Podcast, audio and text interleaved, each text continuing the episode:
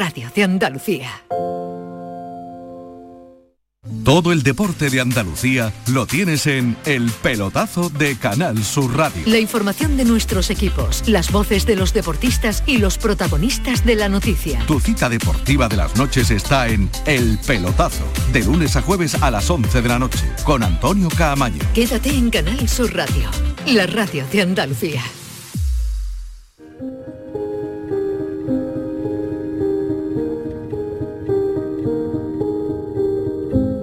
La tarde de Canal Sur Radio. La entrevista.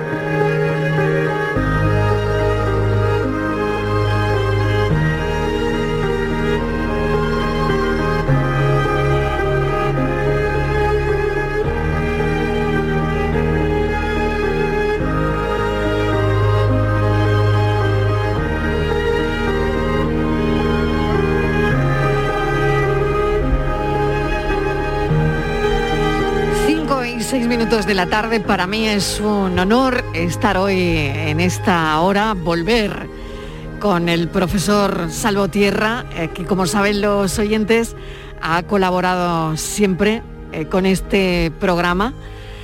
Yo creo que nada mejor hoy que hablar con un doctor en ciencias ambientales. Pasamos de pantalla a la de otoño. ¿Qué de cosas están pasando? Y en muchas de ellas agradecer a la ciencia.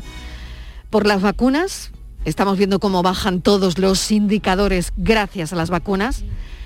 Y agradecer a la ciencia por muchas cosas. ¿eh? Esta es una de ellas. Otra de ellas por la previsión de lo cerquita que estaba la erupción del volcán de Cumbre Vieja en La Palma y todo lo que se ha podido evitar, porque se han podido evitar muertes, se ha podido evitar una tragedia mayor gracias a la ciencia. Así que esta tarde tenemos a un hombre de ciencia que acaba de recibir un premio, Premio Málaga Viva, por su implicación en la lucha contra el cambio climático. Como decía, doctor en ciencias ambientales, profesor de botánica en la Universidad de Málaga. Profesor, la ciencia, siempre la ciencia. ¿Qué tal? Bienvenido. Bueno, bien hallado una vez más y esta es mi casa, ¿no? Eh, Que no esa nos vemos desde el confinamiento. Desde el confinamiento. Desde antes del confinamiento. Efectivamente, tuvimos que hacer ese Mm. parón, pero bueno, ese premio en buena medida tiene mucho que ver eh, precisamente eh, contigo y con No, este, no, conmigo no, este programa profesor. en el donde, eh, bueno, en esa hora del planeta llegamos a repasar, y creo que, bueno, ahí lo Mm. dicen ¿no? en, en los comentarios del premio, de la divulgación del cambio Claro. climático. Desde aquí llevamos a mucha gente de Andalucía precisamente eso que hace cinco años era impensable, ¿no? Y comentábamos cómo se estaban produciendo cambios y cómo esos cambios iban a llevar a que hubiera una serie de, situaciones, en, algunos momentos catastróficas, como hemos visto, y que, eh, bueno, que mm, eh, era muy importante en esos momentos ya empezar a concienciar a la ciudadanía de, de precisamente lo que ellos podían contribuir. Recuerdo llamadas de tus oyentes que nos decían, y bueno, ¿y cómo puedo yo hacer para mm, contribuir a que no haya cambio climático? Y empezábamos a dar esos consejos que, bueno, poco a poco esperemos que vayan calando y que frente a lo que hemos visto en, en la hora anterior, hemos visto en la hora anterior, desde luego eh, toda esta serie de acontecimientos se conviertan siempre en una oportunidad, en lo que se llama la resiliencia. Tenemos que ir a buscar esa resiliencia y ser capaces de hacer de la necesidad virtud y hacer de las desgracias el momento de, reinventarnos y, bueno, yo creo que eso es lo importante. Por todo lo que estamos viviendo, profesor, por ejemplo, eh, bueno, el, incendio de, de Sierra Bermeja, donde nos ha dolido, y me imagino que a un doctor en ciencias am- ambientales y a un profesor de botánica se le ha cogido un pellizco en el corazón. Totalmente. Eh, la verdad es que eh, las lágrimas fueron tanto Mm. virtuales como reales. ¿no? Es decir, se sintió en, en lo más profundo y se sentía incluso en, el latir de ver eh, ese territorio tan extraordinario, de una biodiversidad tan alta, tanto en animales como en plantas, por lo, extraordinario que es el material geológico que, lo compone. Entonces, eh, la verdad es que ir viendo avanzar durante esas horas, eh, siguiéndolo por, los satélites, porque bueno, ahí tenemos una herramienta que, como tú bien decías, nos hace ya trabajar con predicciones, nos hace ya trabajar ya incluso en lo que será el, día después, ¿no? Y verlo avanzar verlo tener una zona, cera, una zona cero tan sumamente mm, bien elegida, es decir, que mano diabólica.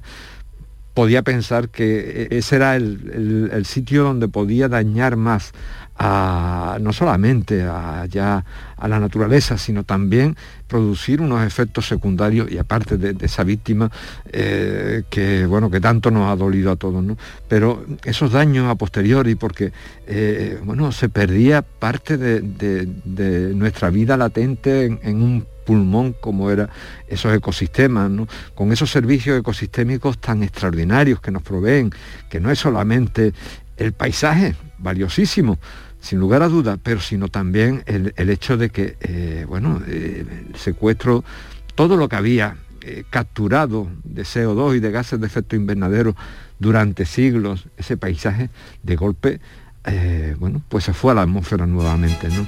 Y se convirtió de algo positivo en algo negativo al, aumentar precisamente ese cambio climático. Yo creo que mm, todos padecimos pero mm, desde, la, desde la desgracia hay que hacer virtud. Y en ese sentido creo que tanto por los técnicos que tenemos como por el propio carácter andaluz y muy especialmente por los avances eh, científicos que estamos teniendo, eh, somos optimistas en que la resiliencia, esa capacidad... También de la naturaleza, profesor, ¿no? Totalmente, eh, esa resiliencia de la naturaleza, esa capacidad de sobre todo porque lo bonito que, tiene ese, valle es que es un mosaico de unidades de paisaje, de ecosistemas tan diversos que va a tener capaz de ser capaz de, rápidamente que, eh, mm, de recuperar buena parte de la zona perimetral. Es verdad que la parte central, en donde además el fuego se cebó con una intensidad tremenda, unas temperaturas altísimas que nos demostraban el satélite, eh, es probable que el suelo haya quedado bastante dañado y por tanto ese banco de semillas que el suelo no tenga capacidad en ese sentido de, regeneración. Sin embargo, eh, ahí es donde sí caben actuaciones más bien de carácter eh, de restauración ecológica, tenemos técnicos y tenemos científicos en Andalucía suficientemente eh, mm, eh, especializados como y formados como para dar eh, a cada situación un tratamiento distinto. Es decir, no hay una terapia única, habrá que buscar terapia dependiendo de la situación. ¿Habrá fuegos que no se puedan apagar alguna vez? Porque al final este fuego fue la propia naturaleza, empezó a llover y se pudo controlar. Pero ¿alguna vez habrá fuegos, incendios que no podamos apagar?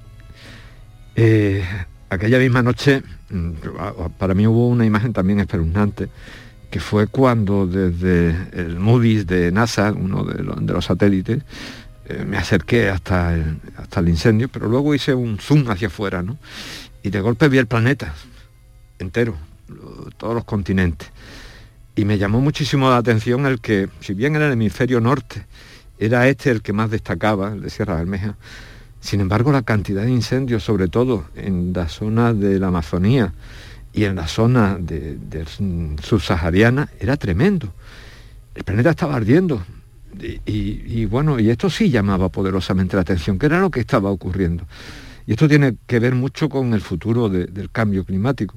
Estos países que hasta ahora han sido los pulmones de la Tierra, la Amazonía, eh, parte de, Australia, parte sobre todo de, de, la, África subsahariana, Claro, están obteniendo recursos permanentemente y para ello la forma es incendiando, es decir, que metiendo fuego para hacer una carretera, y ya hemos oído a Bolsonaro en mm. estos días diciendo de, que, que, la Amazonía es suya y que por tanto mm. él va a, hacer lo que quiera, Qué triste. construir mm. esa carretera. ¿no?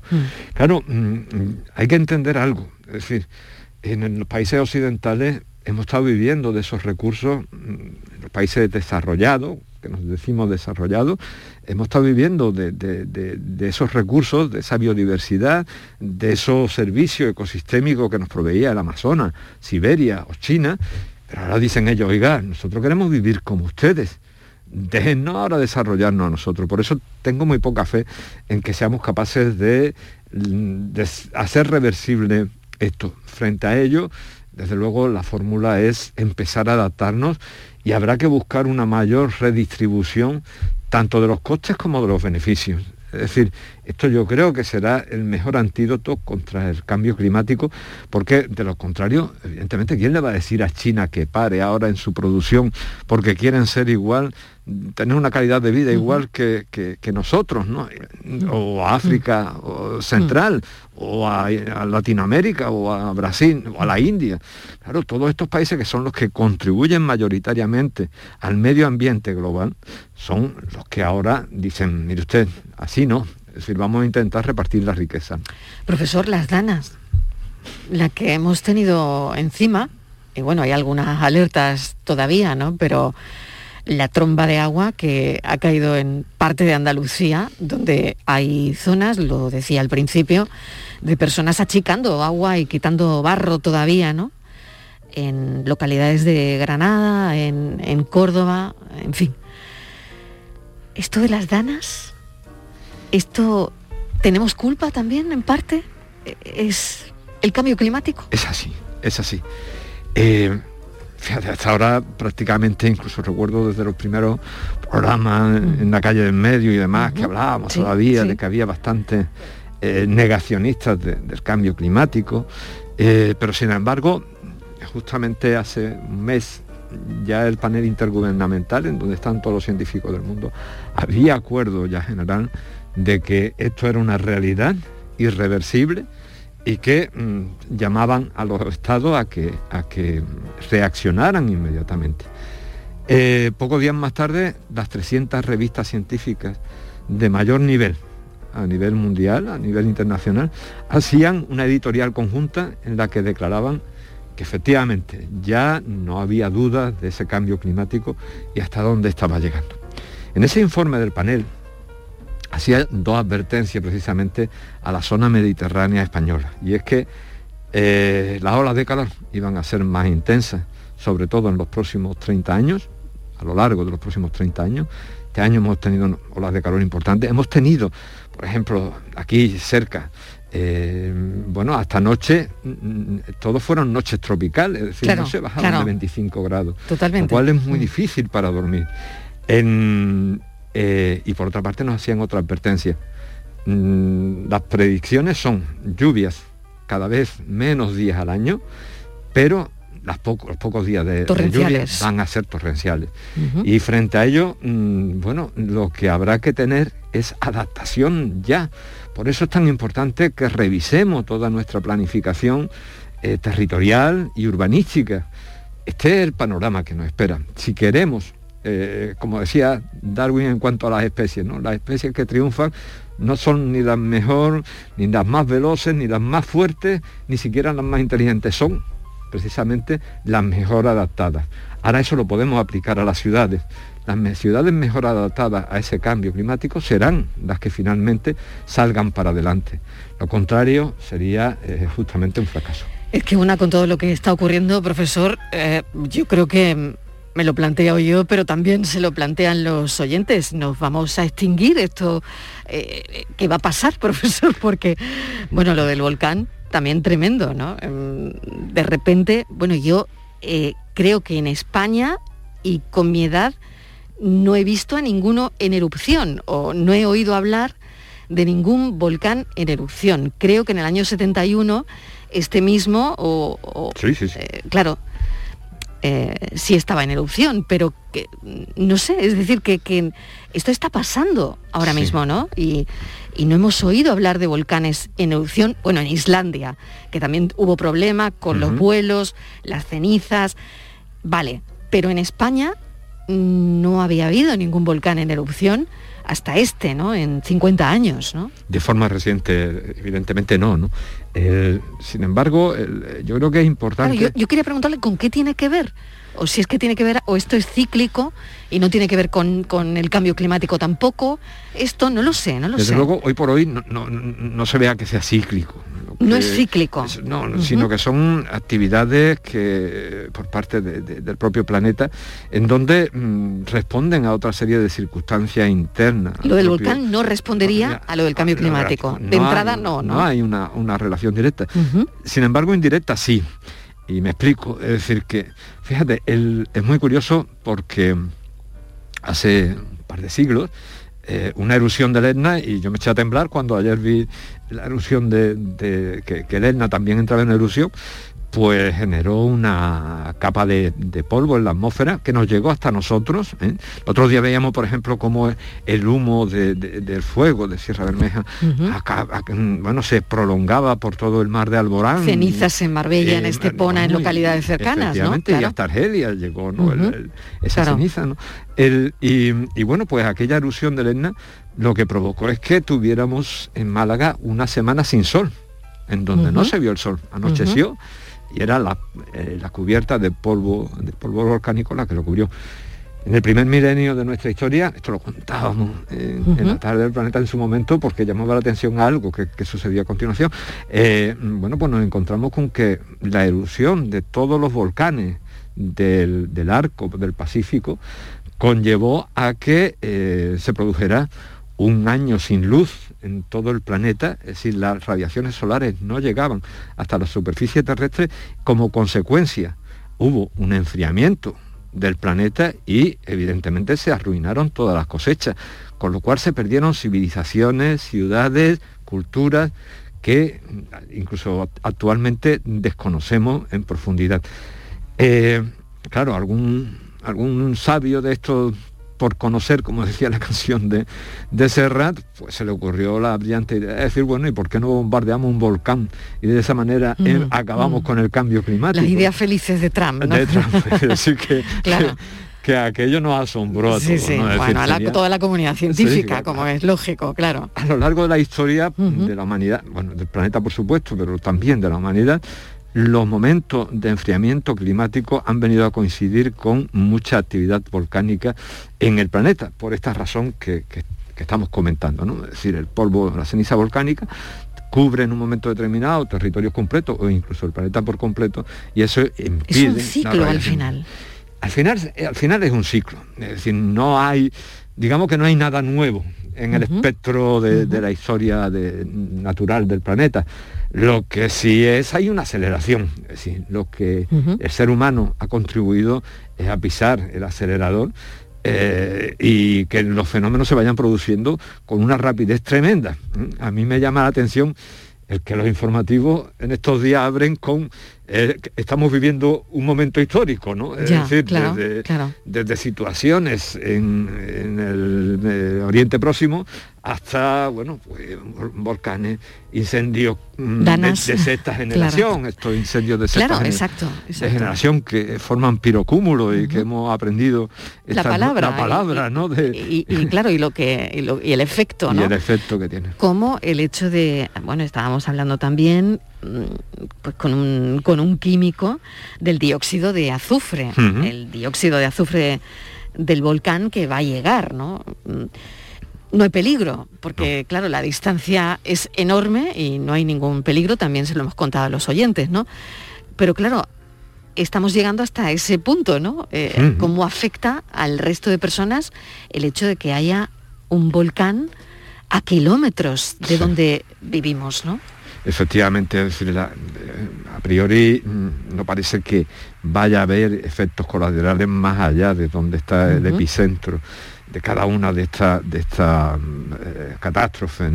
Sin embargo, mm, yo siempre me gusta eh, decir que, bueno, que seamos eh, cautos porque mm, efectos secundarios, por ejemplo, en el caso del incendio de Sierra Bermeja, mm. pues podemos ver todavía efectos colaterales que en estos momentos no tenemos ni siquiera planteados sobre la mesa esas cenizas que tú muy bien decías que ya habían llegado al mar, ¿tienen alguna incidencia sobre los ecosistemas? Claro. Pues probablemente sí. Si vienen ahora lluvias torrenciales, eh, que bueno, que son habituales en el caso de, esta parte de, eh, alboránica de, la provincia de Málaga, más pegada hacia occidente, más, más, cercana al estrecho, el que entre en borrasca atlántica bien cargada de agua, pues pueden llevar a que barran toda esa ceniza y le manden al mar. ¿Qué consecuencia puede tener eso? Bueno, pues evidentemente parte de la biodiversidad se quedará sin luz algas, etcétera. Pero lo más importante es que es la aportación de nutrientes que se produce de golpe en el mar y que hace que el fitoplancton se cargue sobre todo de algas que en muchos de los casos tienen toxinas. Son esas mareas rojas que hacen que en el momento en que se observa, pues mm, tengamos eh, bueno, que, paralizar el consumo de marisco e incluso de peces cercanos a la costa. Es decir, podemos ver mareas rojas, podemos ver otro tipo de mareas también muy significativas por esos nutrientes que se van a aportar al mar. Luego, hay unos efectos secundarios que, bueno, mm, que aunque en la ciencia hayamos avanzado mucho, nos queda todavía mucho que aprender de la naturaleza, porque la naturaleza muchas veces responde diciendo humano que creéis que sois muy listos y que lo sabéis todo, pero no lo sabéis todo. ¿Pueden provocar tsunamis los volcanes? Mm, sí, eh, y de hecho, eh, precisamente esos movimientos tectónicos, esos eh, movimientos sísmicos que se están provocando en estos momentos, agitan indiscutiblemente el, mar circundante. ¿no? Bueno, lo comentamos también, me acuerdo en el programa en, algún momento, eh, como cada 350 años aproximadamente, en el, en el, o bien en el Golfo de Cádiz, o bien en, el, en la zona de Alborán, eh, se producen eh, tsunamis, ¿no? Ha habido tsunamis extraordinarios, por ejemplo, el que acabó con Baelo Claudia, con Bolonia, en Tarifa. Quien haya estado en las playas de Bolonia y haya visitado esas maravillas, esas maravillas ruinas arqueológicas de romana, pues bueno, se preguntará por qué desapareció esto. Bueno, pues algunos dirán que llegaron los eh, bereberes y, lo machacaron, pero la realidad fue que un tsunami acabó con, esa ciudad que llegó a tener más de 6.000 habitantes. En el otro lado, pues tenemos el último tsunami eh, que mm, arrasó la costa de, Málaga y la provincia de Málaga. Fue hace 350 años y, eh, bueno, los barcos en Málaga llegaron hasta el santuario de la Victoria. Es decir, que un montón de, kilómetros hacia el interior. Eh, siempre un maremoto, una falla que, se mueve estrepitosamente, va a generar precisamente esa ola de gran magnitud que, va a llegar hasta la superficie.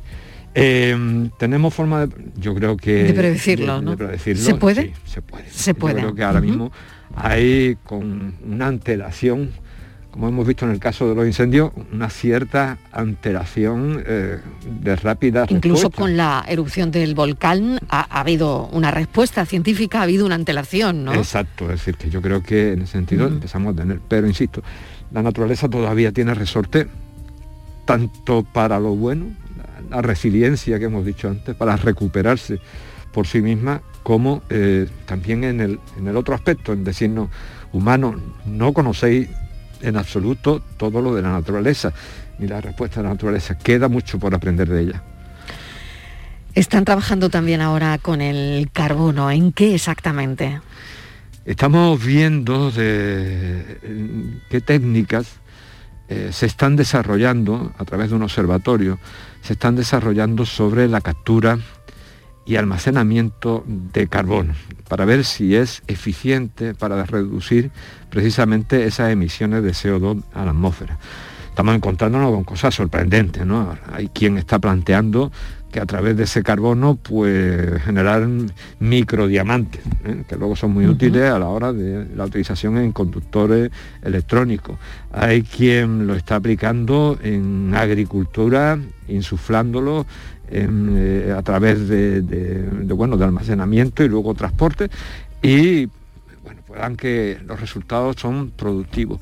El caso es que mm, o mitigamos o reducimos las emisiones de, carbono o bien nos adaptamos al cambio climático. Y eso es lo que estamos barajando en estos momentos. Es decir, hay suficiente conocimiento ya de cómo utilizar ese carbono y, de qué manera hacerlo. Bueno, hay quien eh, opina de, y te acuerdas de que lo comentamos también, de coger e, insuflarlo dentro del mar, el carbono. Es una barbaridad. Es decir, precisamente el aumento de concentraciones de carbono en la atmósfera está llevando en algunos sitios a que el mar se vuelva negro. Es decir, que aparezca un fondo marino de color muy oscuro por las rocas carbonatadas y que, eh, por tanto, el planeta azul se convierta en planeta negro. Eh, ese no puede ser la solución. Hay quien opina que lo mejor es insuflarlo en la, por debajo de la, eh, todo lo más profundo en la corteza terrestre tampoco parece que sea una solución óptima. Es decir, es una línea de investigación interesantísima de saber qué hacemos con ese carbono que ahora mismo nos está sobrando y nos está afectando en nuestro clima a nivel global. ¿Cómo cree que, ya casi por último, profesor, porque me estoy colando en el tiempo, pero es una charla tan, eh, bueno, tan divulgativa, ¿no? Y que nos sirve tanto, ¿no? Casi que nos consuela, ¿no? Con todo lo que vemos que está ocurriendo, ¿no? Encontrar una explicación a las cosas, ¿no? De alguna manera, ¿no? Eh, con la pandemia ha habido muchos cambios, ha afectado a los jardines también de alguna manera. ¿Se están recuperando? Sí, creo que, que mm, para enorgullecerse mm, es del sector jardinero de, Andalucía. Los jardines e incluso lo que hemos observado, eh, un seguimiento sobre los mismos, salvo aquellos que, que han tenido, digamos, con un uso luego excesivo bueno, lo que siempre se pone de manifiesto, pero que, vaya, que es una aguja en un pajar realmente, de, de los, botellones que pueden celebrarse en algunos lugares, en general los jardines han aguantado muy bien. E incluso eh, la labor... Casi que mejor que nosotros, ¿no? Efectivamente. Han aguantado la pandemia, casi que mejor, ¿no? Muy bien, muy bien. Mm. Y de hecho, en un año que era difícil para muchas plantas el sobrevivir, pero ya, ya lo comentábamos, ¿no? el hecho de que hubiera durante ese año poco tráfico, que hubiera pocas emisiones, que hubiera una cierta tranquilidad, hizo que, por una parte, la fauna entrara con más tranquilidad y de hecho me llama mucho la atención, hay un, hay un, seguro que, que nuestros oyentes lo conocen perfectamente, hay una sofaifo, cerca de mi facultad, al cual lo, sigo con mucho cariño, de cómo, y bueno, pues esa Sofaifo este año ha cuajado mm, de una manera extraordinaria, y en buena medida porque tenía esos polinizadores. Lo mismo ha ocurrido con, fundamentalmente con rosáceas, manzanos, almendros, etcétera, perales, eh, en donde eh, el que los polinizadores abejorros, abejas, mariposas, eh, cochinillas, etcétera, hayan mm, podido prosperar y, moverse tranquilamente, pues ha llevado a que eh, bueno, hayamos tenido una buena floración y una buena producción de, de fruto, por lo menos de carácter natural. Profesor, le voy a agradecer enormemente y felicitarle de nuevo por ese premio mm, porque lo merece, nada más que hay que oírlo. ¿eh? Málaga Viva por su implicación en la lucha contra el cambio climático y por la divulgación que hace de ello. Así que mil gracias de verdad. Gracias por echar un ratito aquí en la tarde de Canal Sur Radio y que estamos esperándole siempre. ¿eh? no sabe que encantado que está mm, agarrando este micrófono es para mí todo, todo un honor de verdad y que disfruto muchísimo porque luego encuentro esa respuesta precisamente en tus oyentes que, bueno, que, que, agradecen, como bien dice, el tener esa información de forma directa. gracias de corazón y estaré aquí siempre que me lo pida. Mil gracias. mil gracias. Cuídese, profesor. Gracias. Cinco y media pasadas. Quiero cambiar el mundo,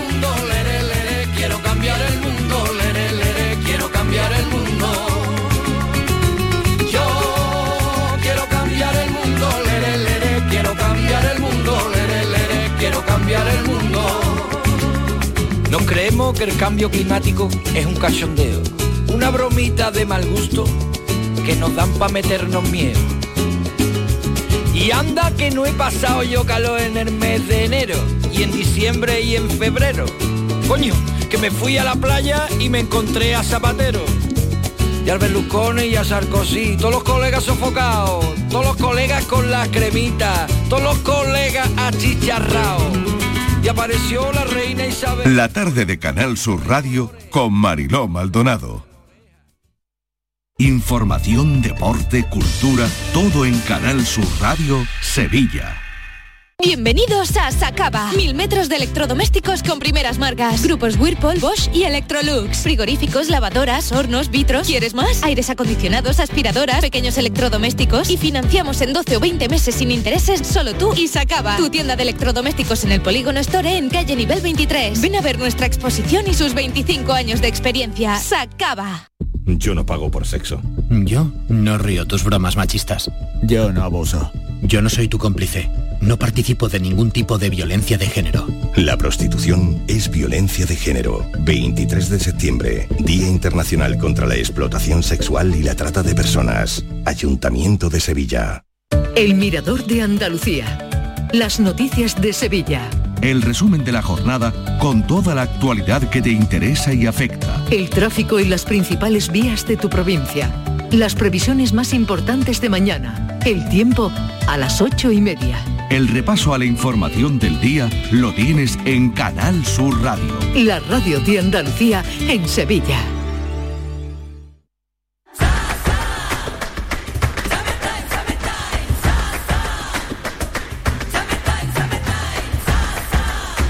Las vacaciones son tu alegría y no hay alegría pequeña.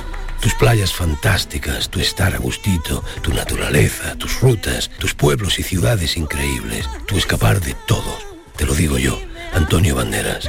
Este verano, date una alegría. Ven a Andalucía. Consejería de Turismo. Junta de Andalucía.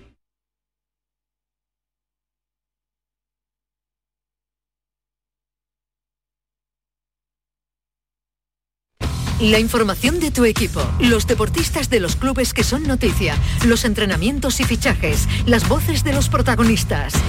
El deporte local que más te gusta está en la jugada, de lunes a jueves desde la una de la tarde. Quédate en Canal Sur Radio. La radio de Andalucía.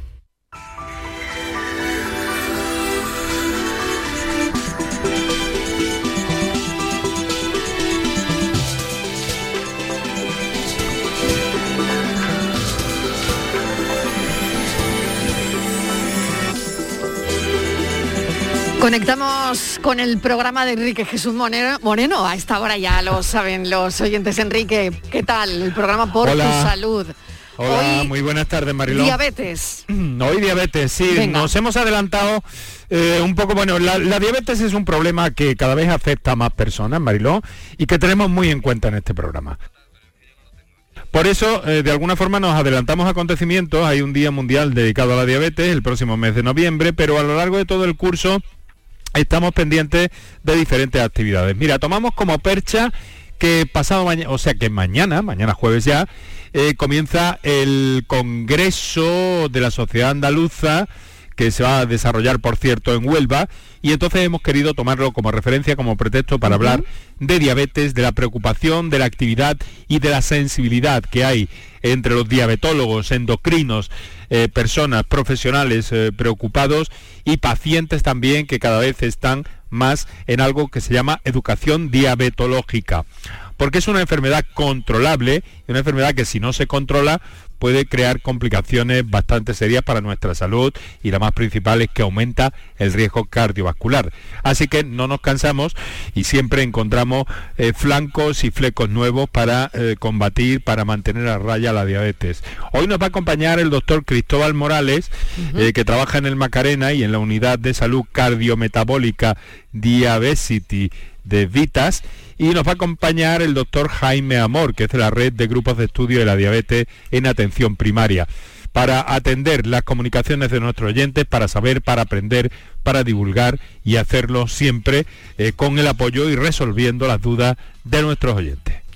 Muy bien, Enrique, pues estaremos muy pendientes. Es un tema muy interesante, necesario, así que hablaremos de todo eso y escucharemos todo lo que, todo lo bien. que contáis. ¿De acuerdo? Pues muchas gracias, un beso. Un beso. Adiós. Hasta luego. Tu salud a las seis en punto.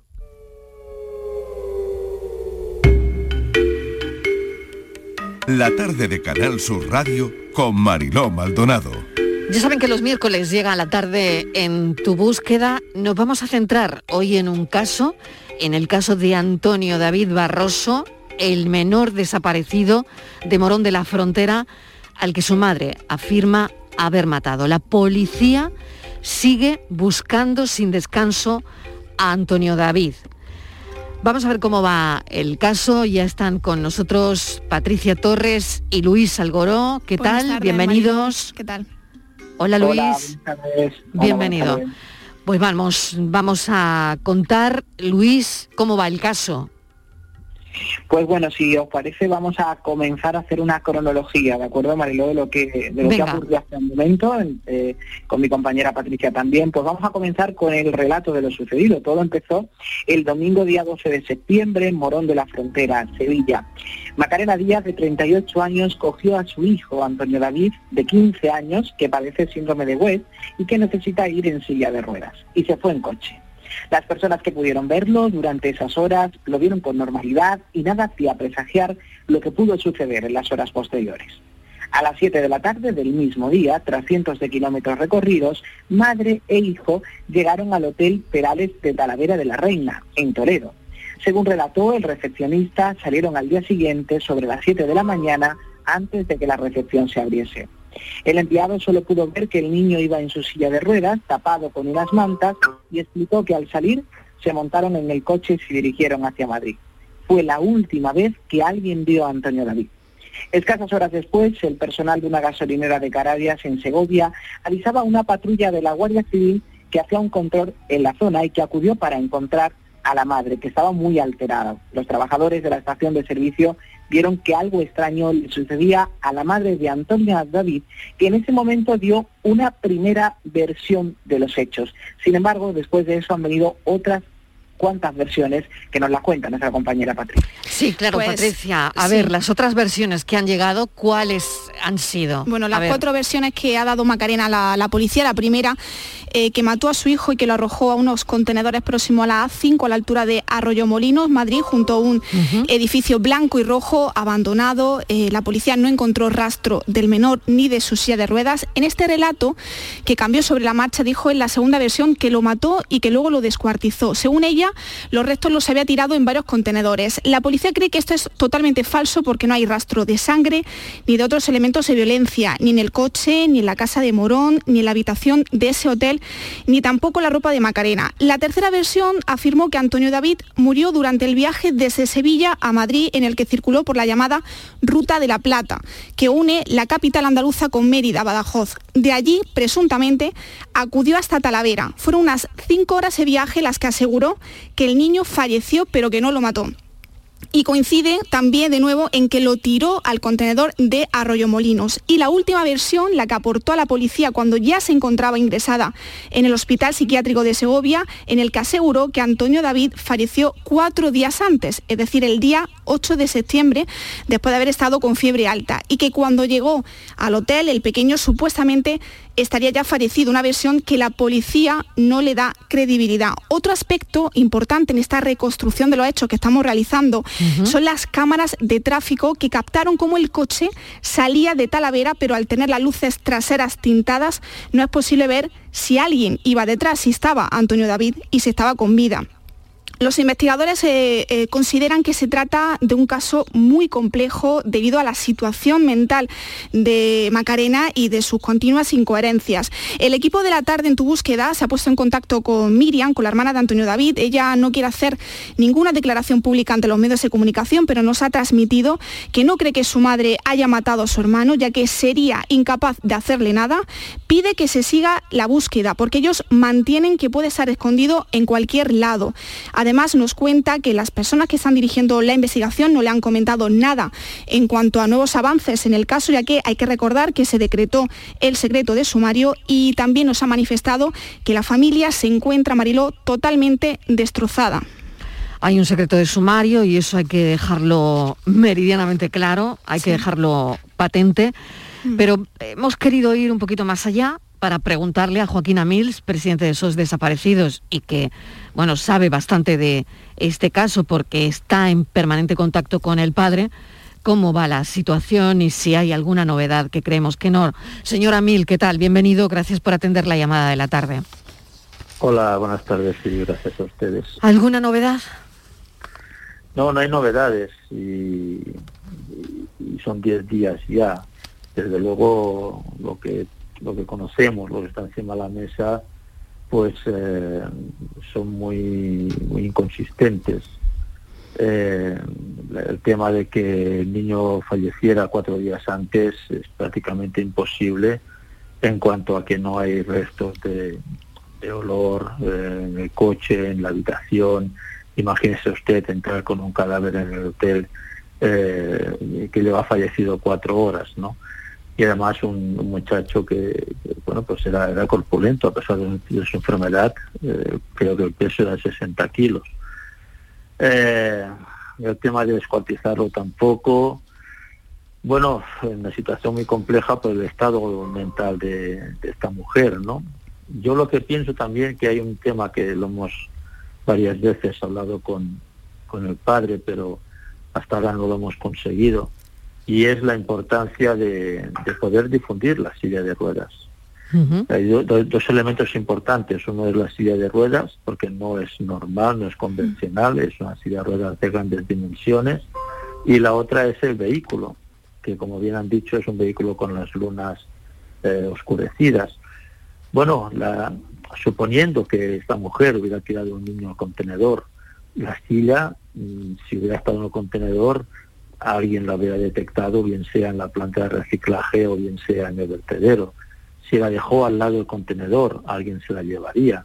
Podría encontrarse en una casa de empeño, podría eh, incluso estar anunciada su venta en algún punto de las redes sociales. Es decir, hay que echar mano a toda posibilidad de, lo que realmente estaba en este momento con, Antonio David, y son dos cosas, el vehículo y la silla de ruedas. ¿Y por qué eh, cree, señora Mil, que esto no se hace así o no se publicita la, silla de ruedas? ¿Por qué cree que esto no, no se está haciendo? La verdad, la verdad no lo sé, llevamos, creo que son ya cinco días o seis días, desde el jueves de la semana pasada creo, que tuvimos, nos mandaron primero una fotografía del niño con la silla, porque esta idea parecía buena. Eh, al momento nos dijeron que no, que no se podía poner en los medios, que no la pusiéramos, luego dijeron que sí, luego dijeron otra vez que no, con lo cual, pues lógicamente eh, es un tema que tenemos que respetar la voluntad de la familia, ¿no? No estoy de acuerdo en ello, creo que sería un elemento más que favorecería cualquier detalle, porque también hay otra versión que yo no la, dudo mucho, no, no, no, no, no, me encaja, es de que el niño lo hubiera dejado a la madre en, un convento, en una casa religiosa, en una secta se ha llegado a decir, ¿no? no, no, no me encaja, es decir, o sea, el tema de una secta no, no tiene motivaciones eh, quedarse con un niño en estas condiciones. Eh, un convento, bueno, ¿para qué? Si al día siguiente eh, o el mismo día ya no puedes contactar con la madre por teléfono eh, y resulta que no ves las noticias, no ves los periódicos, la radio, la prensa, las televisiones, bueno, lo normal es que si no contactas con la madre, pues acudas a, policía, a decir la situación que tienes, ¿no? Por lo tanto, tampoco, tampoco me encaja el que el niño lo haya podido dejar en algún punto, ¿no? Patricia. Sí, eh, señora Mills, eh, buenas tardes. En los diversos registros que, se han realizado en la Casa de Macarena en Morón de la Frontera, mm, comentamos que no han dado resultados, no se han, hallado rastros eh, de que se hubiera producido ningún episodio de violencia en ella y lo único que se halló fue el teléfono móvil eh, que Macarena se deshizo de él muy cerca de, la casa, en un contenedor, lo tiró, como de casi todos los eh, muebles eh, de su casa. Esa pantalla del móvil que aparece totalmente destrozada, aunque están pendientes ahora los investigadores de analizarla, ¿pueden extraer algún tipo de información, señora Mir? ¿Se podría recuperar mensajes, conversaciones que puedan ayudar a los investigadores a conocer cuál fue el recorrido que realizó Macarena? Sí, seguro que sí. Harán un análisis forense del dispositivo y sacarán muchísima información. Otra cosa es que la información que saquen aporte, aporte algo al caso, ¿no? Eh, yo creo también que eh, tenemos que, analizar esta situación o pensar en esta situación, igual que en violencia de género hemos, hemos hablado muchas veces de las luces rojas, en, la violencia vicaria, las, las famosas luces rojas que tienen que hacer que entremos en prevención.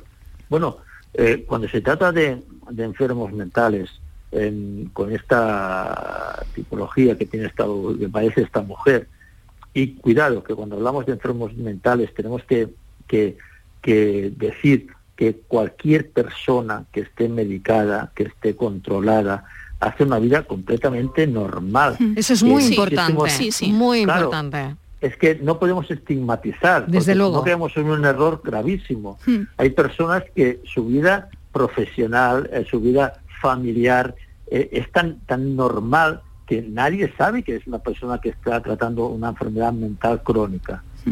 ¿Qué ocurre? Lo hemos visto ahora con este incidente de, la enfermera que de nuevo ha vuelto a atacar. Lo vemos nosotros en, en desaparecidos con, con desapariciones que luego desafortunadamente encontramos la persona fallecida. Eh, el problema está cuando no toman la medicación. El problema está cuando quedan descontrolados. Según eh, dicen gente de cercano a él, a esta mujer y gente del pueblo, esto sucedía bastante, bastante a menudo. Entonces, eh, cuando una persona sufre esta enfermedad, cuando una persona tiene un tratamiento que es necesario para su bien y para el de terceros, que, que no la descuide, bueno, pues hay que poner una serie de herramientas de alguien que, que se haga responsable de esta medicación, alguien que ante el menor síntoma de perturbación, de alteración, inmediatamente eh, se ponga en marcha un, un, sistema de protección a esta mujer y sobre todo a su entorno, porque esta mujer tenía a un hijo totalmente dependiente de ella. Y, de, igual forma que, por supuesto, tienen que haber los, los medios desde, desde sanidad para que estos casos urgentes inmediatamente sean atendidos, ¿no? Mm. Yo espero que, el caso, como, como suele suceder cuando tenemos casos tan, tan, tan dramáticos, nos haga, nos haga entender que la salud mental no es algo que, está lejos, no es algo que hay que tener apartado, eh, sino todo lo contrario. Eh, se trata de, de personas que tenemos también que protegerlas, tanto a ellas como a su entorno. Luis, no sé si quieres intervenir. Sí, bueno, agradecerle por supuesto a, Joaquín su, participación, que siempre pues, es clarificadora y nos ayuda a entender ciertos aspectos. Es verdad que, se le ha dado un, tratamiento ¿no? a Macarena, pero parece que todavía pues, no le ha hecho el efecto posible. De hecho, de ahí el, fallo ¿no? a la hora de hacer esa reconstrucción, ¿no? que ha tenido que ser eh, interrumpida.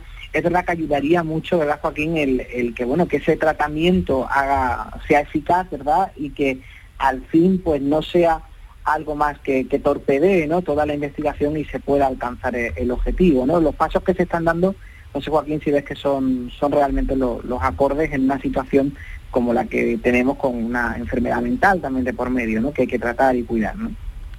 Yo pienso que sí, tanto a nivel policial que Policía Nacional, eh, que es competencia de ellos, y Guardia Civil, en zonas donde ellos pueden actuar, están volcados en resolver eh, eh, resolver qué ha pasado con, con este menor, con Antonio David.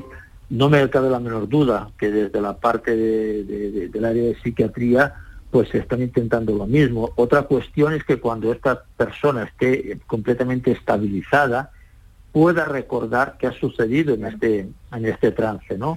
Eh, mire, yo me acuerdo que hace cuestión de unos dos años encontramos a un, a un joven que tenía problemas de, de salud mental y había desaparecido en el norte de España y lo encontramos en Huelva, en un comedor social. Habían pasado, eh, yo creo que eran tres meses, ¿eh? Cuando y nos avisó un, un, voluntario diciendo, mira, es que este, este muchacho lo tenemos todos los días aquí comiendo.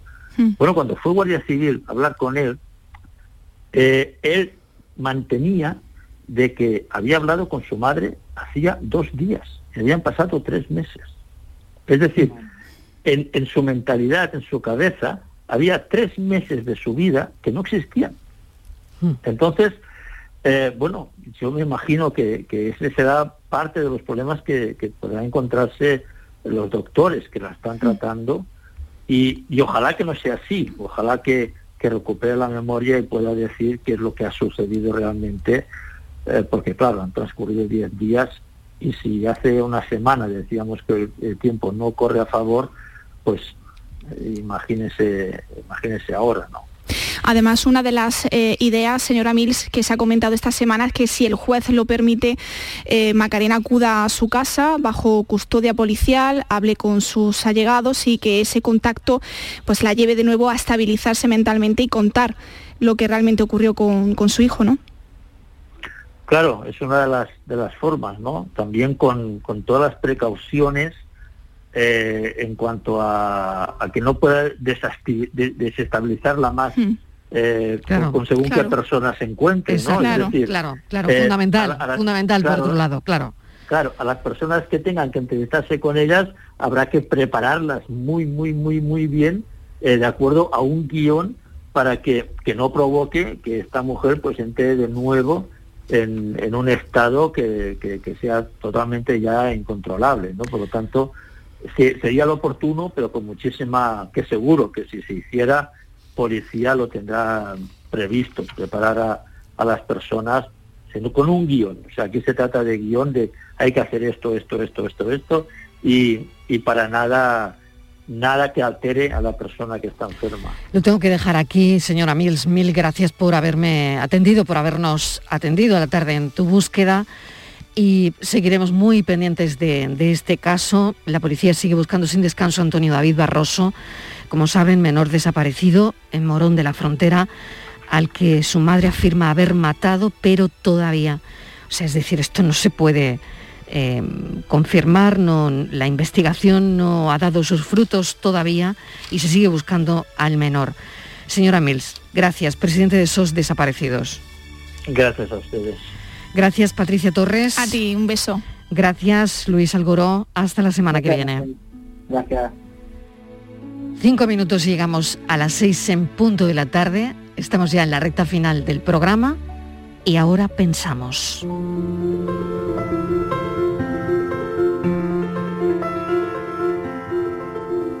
Cumplir años es ir tomando conciencia de quiénes somos y de dónde estamos es descubrir lo afortunados o desafortunados que fuimos y meditar sobre lo que aprendimos. Cumplir años es entender nuestra propia realidad y comprender muchas de las cosas que antes no comprendíamos.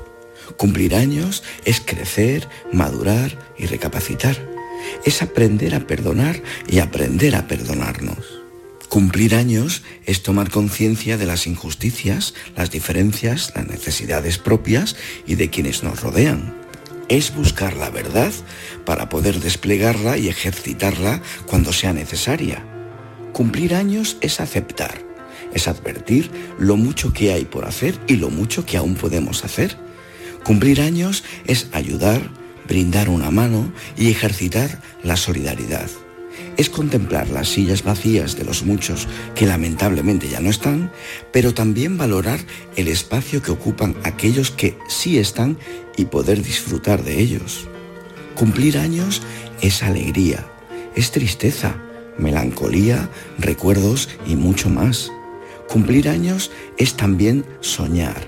Y yo siempre he soñado, sueño y soñaré contigo. Cumplir años es así la vida misma, sea hoy, ayer, un 23 de septiembre, un día de julio, diciembre o abril. Fuera ayer o sea mañana, felicidades siempre, porque más allá de toda reflexión y todo balance, cumplir años es vivir, solamente vivir.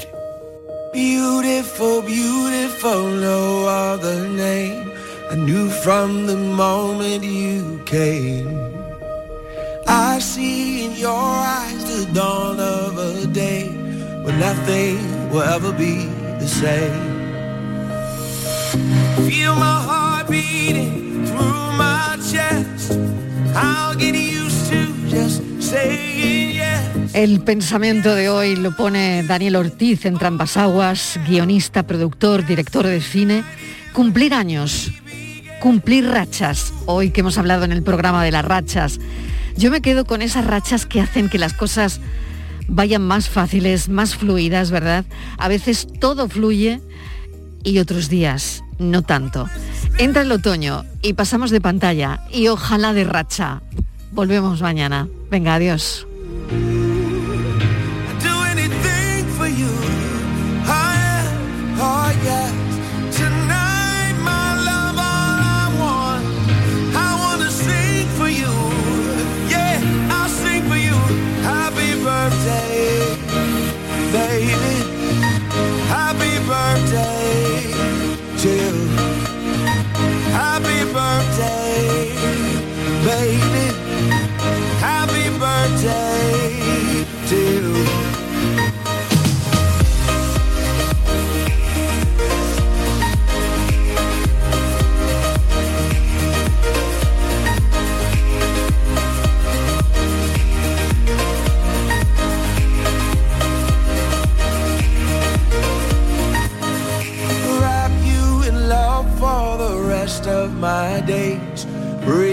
Find joy through your pain. I can't protect you from every heartbreak. The world isn't easy that way. But I'll be there for you when you call. There to pick you up when you fall. La tarde de Canal Sur Radio con Mariló Maldonado. También en nuestra app y en canalsur.es.